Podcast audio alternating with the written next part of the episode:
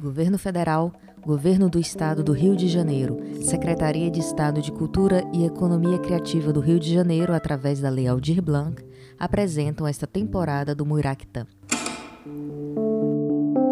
Olá, eu sou a Ana Morim e vou acompanhar vocês nesta temporada do Muiractã. Aqui vamos falar sobre literatura com a ajuda de quem escreve, pesquisa e lê.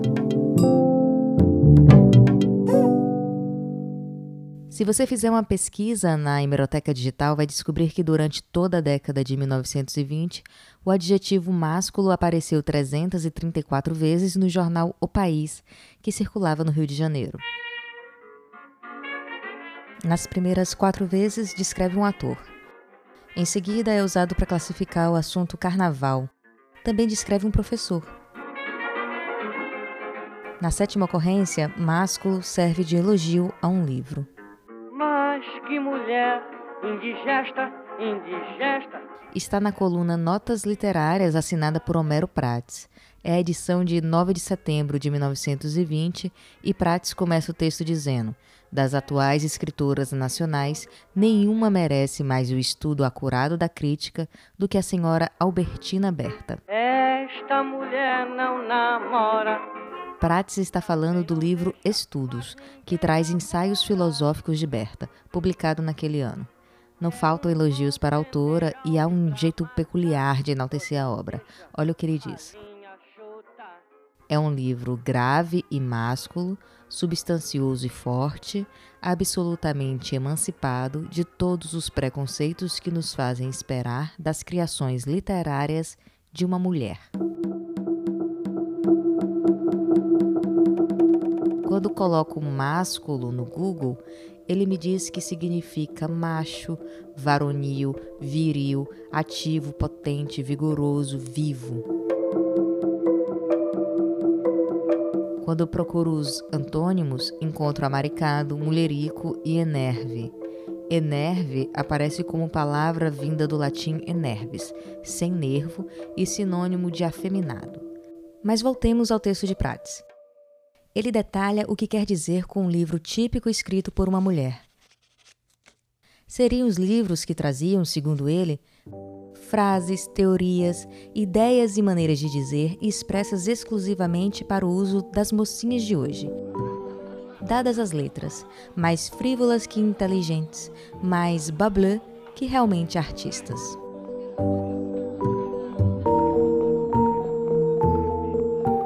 Bableu é um termo francês. Tem como tradução literal meias azuis.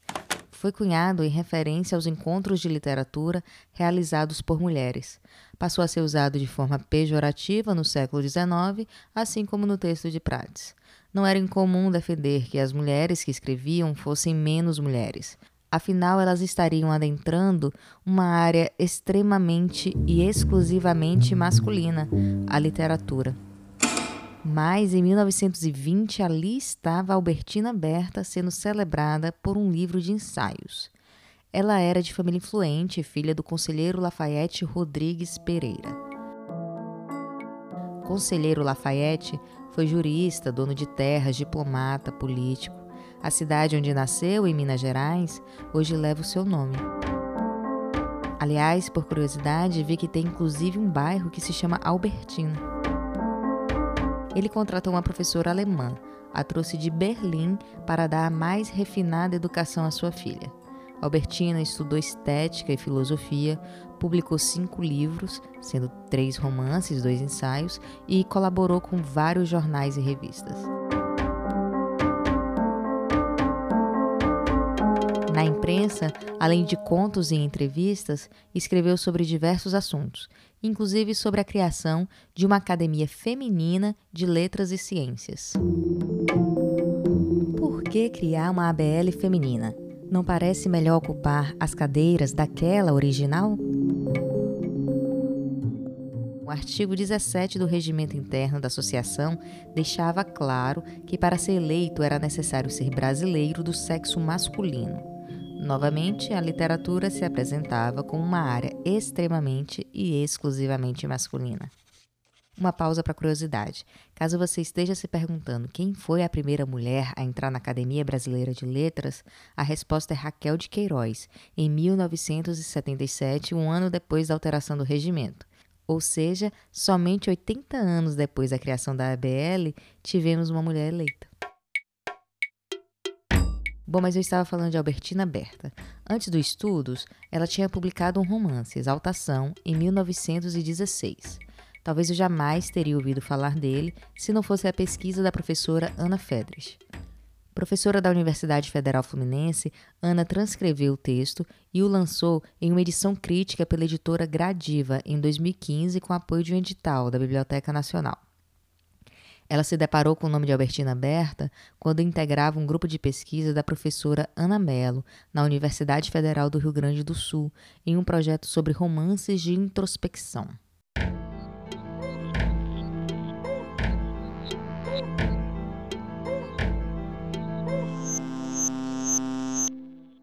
E o que, que isso quer dizer, né? Um romance de introspecção.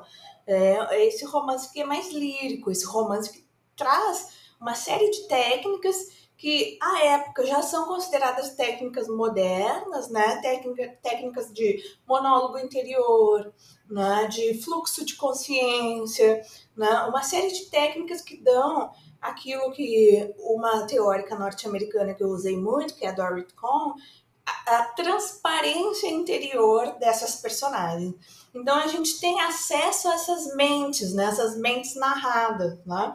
Pensando o romance de introspecção no Brasil, a gente vai ter o Ateneu, mais tarde o Lúcio Cardoso, Clarice Lispector, né, que são uh, conhecidos, mas dos menos conhecidos a gente tem o Rocha Pombo, que tem um romance que também é muito bom, que se chama No Hospício, o Andrade Murici, que tem um romance A Festa, então tem uma série de autores que estão enveredando para essa questão da introspecção, esse romance mais intimista, esse romance lírico, com digressões filosóficas, né? E Albertina Berta, ela apresenta essas técnicas, né? Então, do ponto de vista da teoria da literatura, né? É, ele é interessante porque tem essas técnicas, tem trechos de diários, né? Então, o diário aqui também como estratégia literária, estratégia literária de quê? Né? Uma estratégia para que o leitor entre nessa mente, né? para que a gente tenha conhecimento da intimidade dessa, dessa protagonista, né? O que, que ela está pensando, o que, que ela está sentindo, né?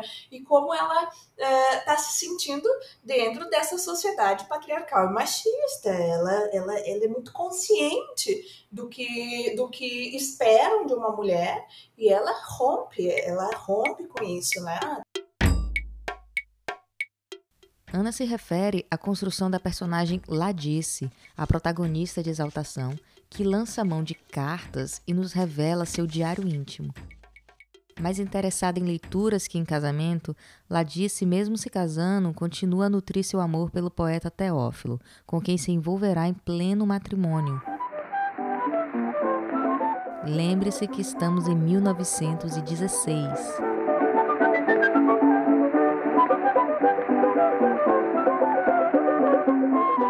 Desde o início do livro, sabemos que a jovem se encanta pelo mundo do conhecimento. O amor que vemos brotar no livro parte de uma premissa que envolve, como descreve Berta, a vertigem dos prazeres intelectuais. Quando em uma festa o senhor Armando interrompe Ladice para dizer que dificílimo encontra-se uma cerebração viril em cabeça feminina, Ladice refuta, dizendo Viver em segundo plano é horrível para o coração de uma mulher. Então a gente pode pensar que essa ousadia da autora não tenha feito sucesso, uma questão de época. Talvez não tivesse chegado aos grandes circuitos literários, não tenha sido sequer lido por grandes nomes da nossa literatura e por isso se perdeu. Mas não é isso que mostra a história. É evidente que Albertina Berta foi uma autora de sucesso.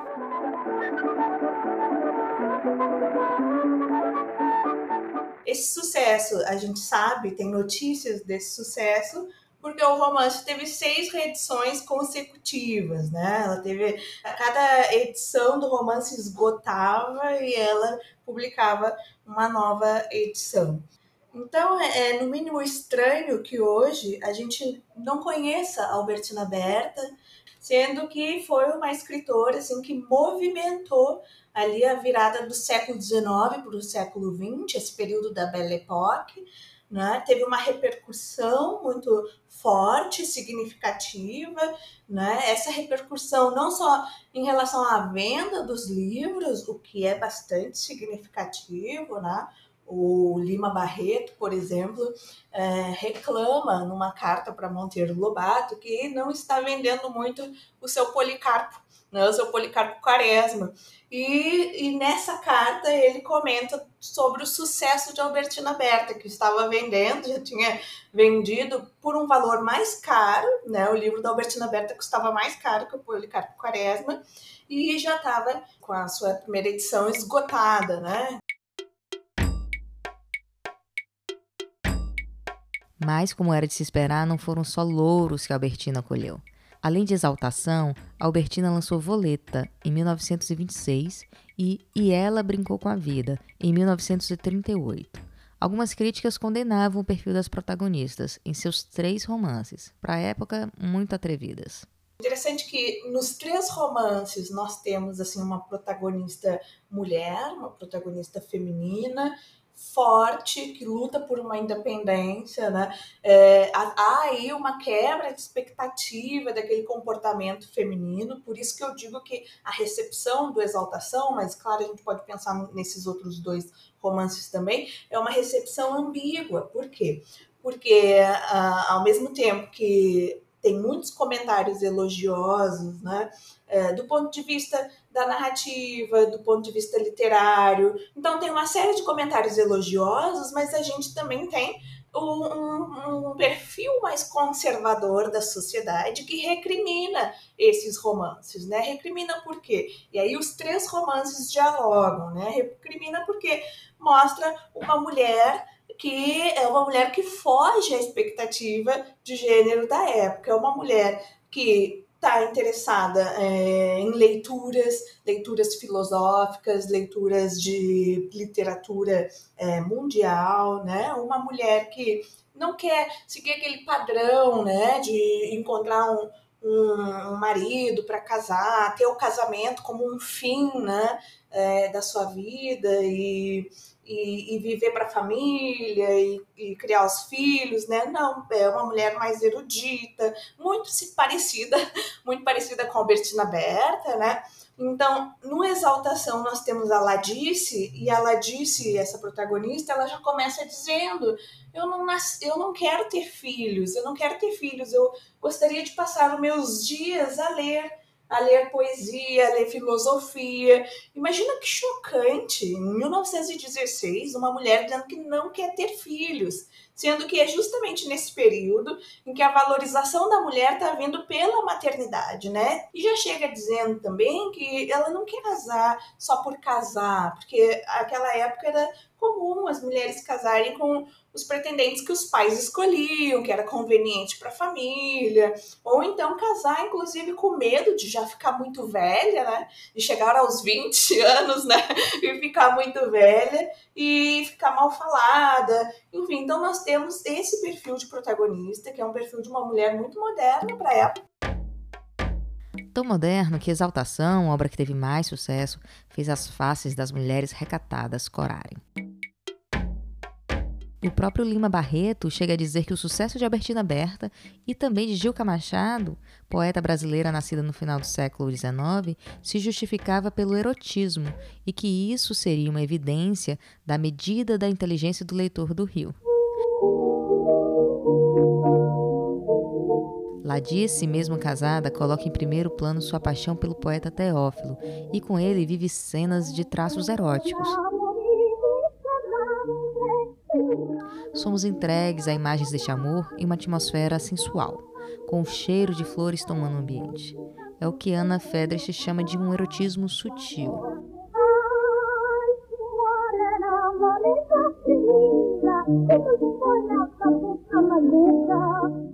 Mas pense aqui conosco com a cabeça daquela época. As mulheres não entravam na BL, não votavam e não podiam nem se divorciar. Essa é a sociedade que recebe exaltação. A Liga das Senhoras Católicas não gostou nada do teor do livro e condenaram aquela vulgaridade. Ela também traz no seu romance um certo erotismo, mas mesmo sendo um erotismo sutil, ela foi uh, linchada por uma vertente conservadora e religiosa.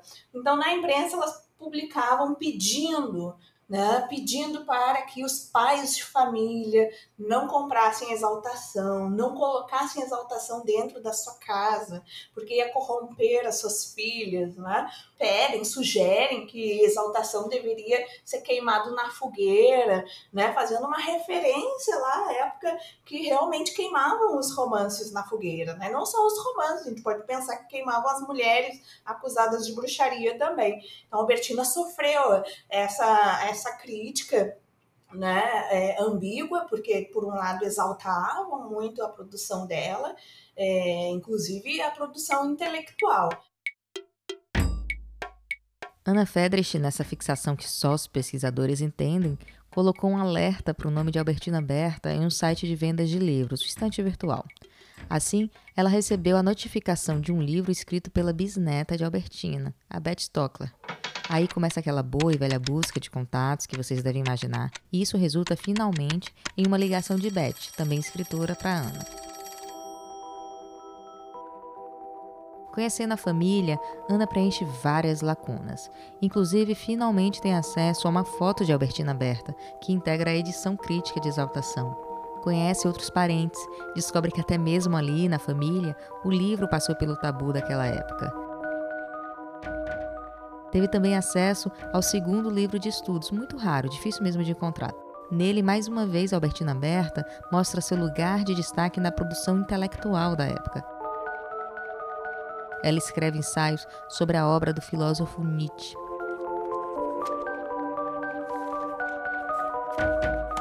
Ana tem planos para continuar a se debruçar na produção da autora envolvendo os textos teóricos de Berta. Albertina Berta, eu ainda tenho alguns projetos né, para o futuro. Eu queria muito reeditar os estudos. Como eu tenho contato com o pessoal da filosofia lá de São Paulo, a gente fez um, um diálogo muito bonito em que eu apresentei a presença a presença de Nietzsche na Albertina Berta. Como eu eu sou da literatura, eu não sou especialista em Nietzsche, né? Essa troca foi muito rica, porque aí eles puderam, né, fazer a parte deles, né, o que, que seria o Nietzsche, como seria essa leitura dela do Nietzsche. E pelo que eu percebi, muito positivo, assim, muito positiva a avaliação deles, né?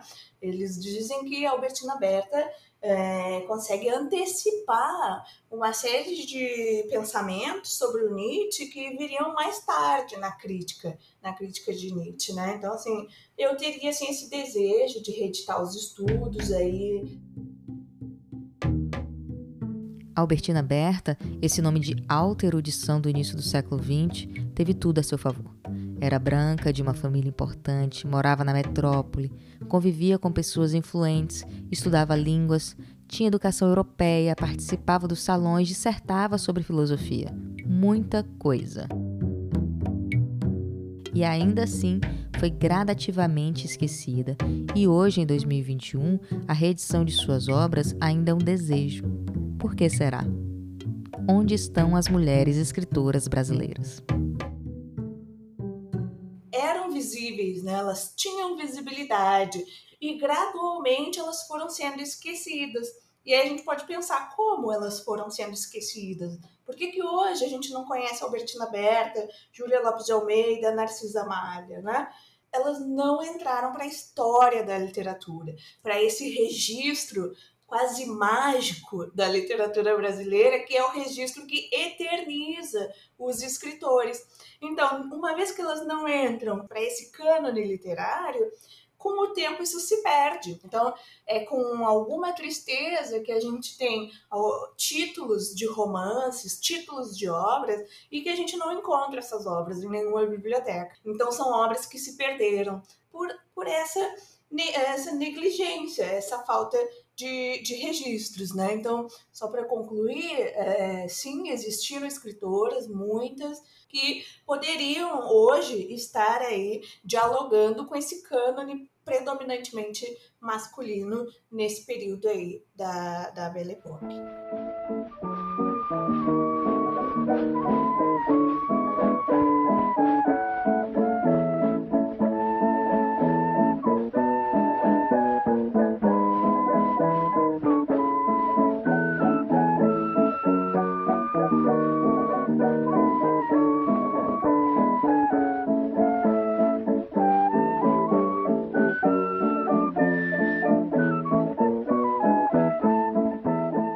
Admiro muito o trabalho de Ana.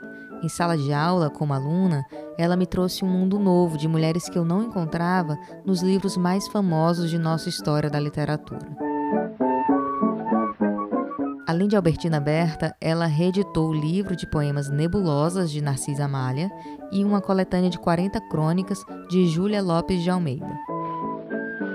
Já parou para pensar na quantidade de livros esquecidos de mulheres autoras? Que, repito, perdemos essas obras? Eu sei e vocês também sabem. São as nossas meias azuis.